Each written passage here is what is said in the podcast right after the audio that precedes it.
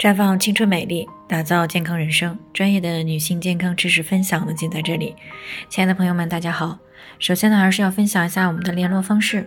大家可以在我们最常用的聊天软件当中搜索 PK 四零零零六零六五六八，关注以后呢，回复自测进行健康自测，可以更有针对性的了解自己的健康状况。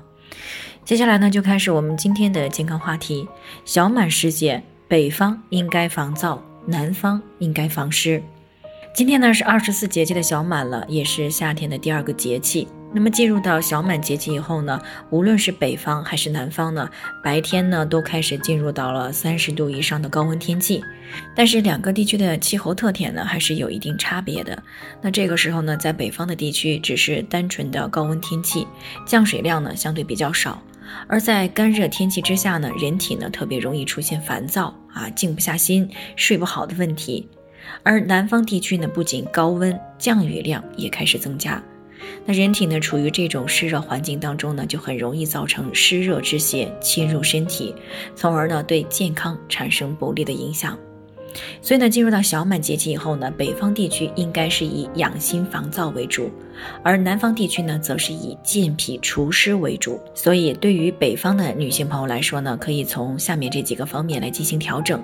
首先呢，就是少吃辛辣、油腻、厚重的食物，因为这些食物呢，会消耗人体的津液啊，让身体呢燥上加燥。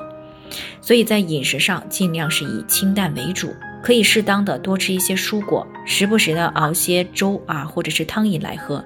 比如说用红豆、黑豆、绿豆还有百合进行煮水，然后呢喝汤吃豆啊，是有助于安神除烦的。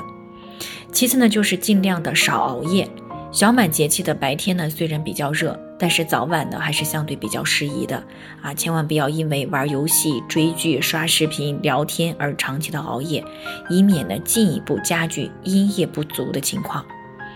那如果晚上没有休息好呢，可以在第二天的中午啊睡个午觉来弥补晚上睡眠的不足。再有呢，就是要注意适当的多喝温水，因为呢人体在处于干热的环境当中呢，代谢是会加快的。出汗也多，所以呢，对于水分的需求也是相应的增加。那如果饮水不足，血液容易变得粘稠，从而呢会影响到身体的代谢啊，不能够把这些代谢废物及时的排出体外，从而呢危害到健康。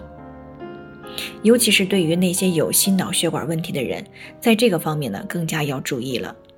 那么接下来呢，我们就再说一说南方地区的女性朋友呢，在小满节气该怎么样去做出调整。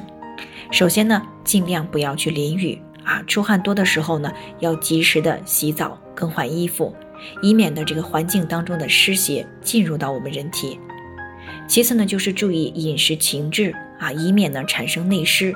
比如呢，不要过度的摄入生冷油腻的食物。以免呢伤害脾胃，使它们运化水湿的能力下降，从而呢造成体内生成过多的湿气。再有就是尽量保持稳定的心理状态，以免呢这个负面的心理状态呢抑制到脾胃的功能，不能够及时的把这些湿气给代谢出去，从而呢就造成了湿气在体内蓄积，伤害身体。那么当然了，适量的运动量呢，啊还有经常用温热的水去泡脚。喝一些像薏米、蒲公英这样的可以健脾祛湿的茶饮，都是有助于促进湿气的代谢和排出的。那么总而言之呢，啊，北方和南方地区呢，在小满节气的养生重点是有所不同的。那么大家呢，最好结合自己所处的地区以及自己的体质，选择适合自己的养生方式。